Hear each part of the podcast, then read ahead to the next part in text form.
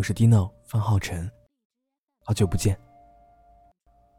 我最近去了新的地方，和陈旧的生活、熟悉的人做了告别，也认识了新的朋友，开始了自己的新的生活。今天这篇是最近写下的，叫做《高原上的浓雾电台》，我很喜欢这个名字。希望也有一片像高原一样的寂静之所，可以安放你的心情。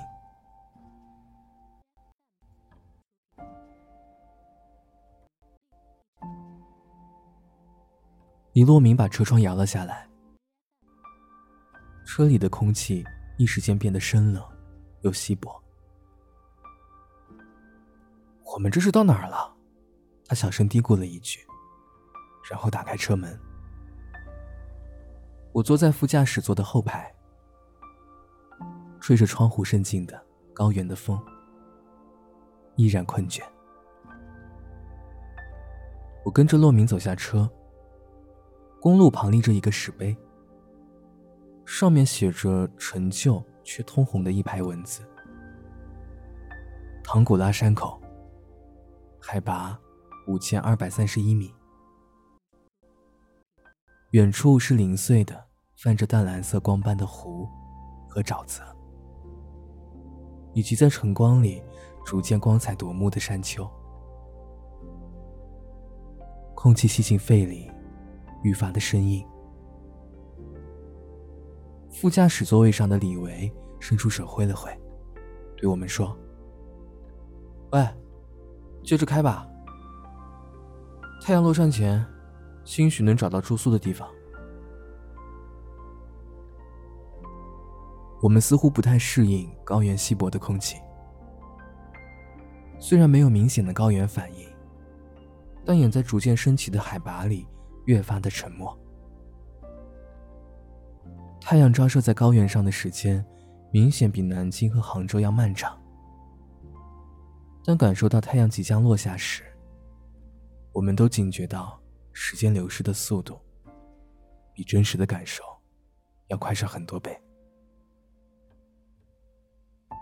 看看窗外，现在应该已经很晚了，可是面前依然是望不见尽头的公路，以及公路旁开阔的荒原，和远处静默着、暗沉下去的雪山。李维稍微有些不耐烦的调试着 GPS，冰冷的女声突兀的打破了车内的沉默。您已偏离路线，已为您重新规划路线，请在前方一百米处掉头。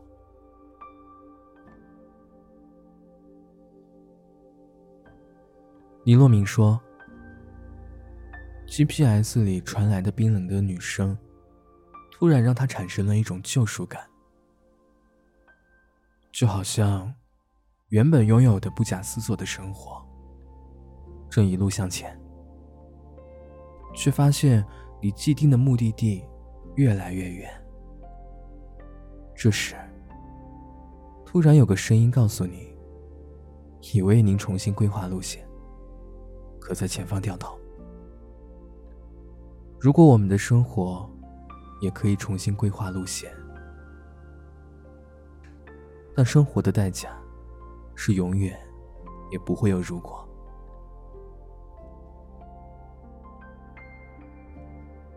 车还行驶在无人区，车窗外已经被漆黑的夜色包裹得严严实实，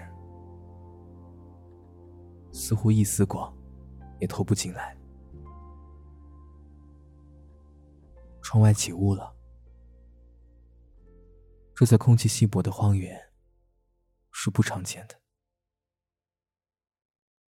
我在半梦半醒之间，似乎闻见了木质家具的味道。这种味道被深深烙印进梦里。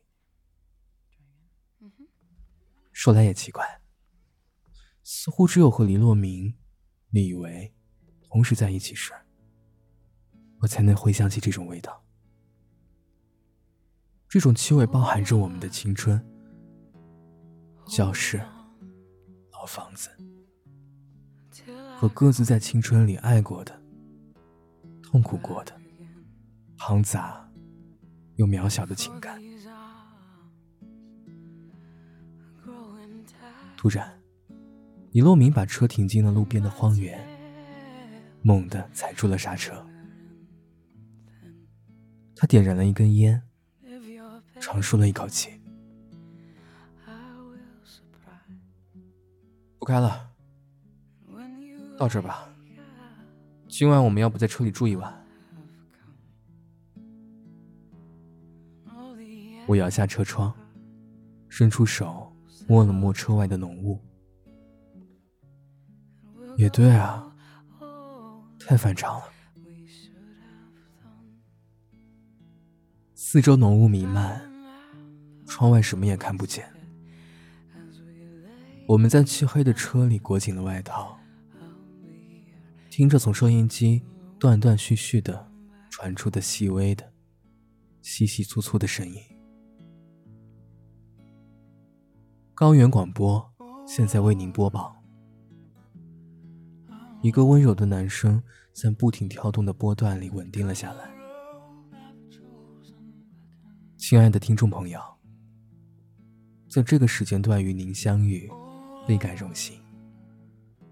这里是高原浓雾电台。高原起雾了，我们为您准备了浓雾里动听的音乐。陌生人温暖的故事。哦，对了，或许您也会听到我们为您吟唱的诗歌。如果您也有想要说的话，可以拨打我们的热线，把您的心事或者想要讲给我们听的故事都说给我们。好了，现在您可以熄灭灯光，安静的。和我们享受这段惬意的旅程。坐在前排的李维和李洛明放下椅背，躺了下来。我们三个默契的一言不发。从广播里首先传来的，是一首我们很熟悉的音乐。这首歌，在我们三个高中时期轮流保管的 M P 四播放器中。单曲循环过无数遍。随后，李洛明拨通了广播里的号码。我睁开眼，太阳快升起来了，漆黑的雾变成了浓稠的蓝色。他们在车外，像是化不开的深蓝的墨汁。李维和洛明不在车上，我叫了他们几声，无人应答。我坐下车，冰冷的空气穿过鼻腔流进肺里，那种感觉怎么形容呢？和大学时期从网吧通宵出来的那种空气的冰冷和手脚的麻木不同，那种感觉。就像跳进了冰川漂浮的深海，从里到外被洗净了一般。我呼喊着他们，踩着潮湿的土壤，踏过草原，向前走。有一棵巨大的、孤独的树，在雾里逐渐清晰。李维和洛明站在树下，他们仰着头。看着茂盛的枝叶，这时，太阳像柄利剑，刺破了高原上空游荡的雾气，浓雾在光线里慢慢消散。他们转过身，朝我招了招手。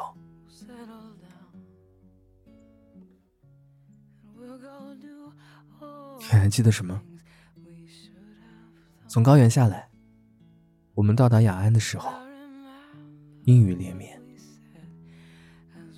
李维坐在吧台的另一端问我：“只记得这些了呀？”你们站在树下，我说。李洛明和李维相视一笑，树？你说的这些，我们一点印象也没有啊。大概是你在高原做的一场梦吧？那高原广播里说的那些呢？你们还记得吗？我问他们。陆明打了电话，诉说的那些。李维揉了揉太阳穴。我好像有点印象，但是我现在应该多少还有点高反。对了，当时说了些什么？我看着吧台另一端的李洛明，他的眼睛藏在昏暗的灯光下。没什么，无非是一些往事罢了。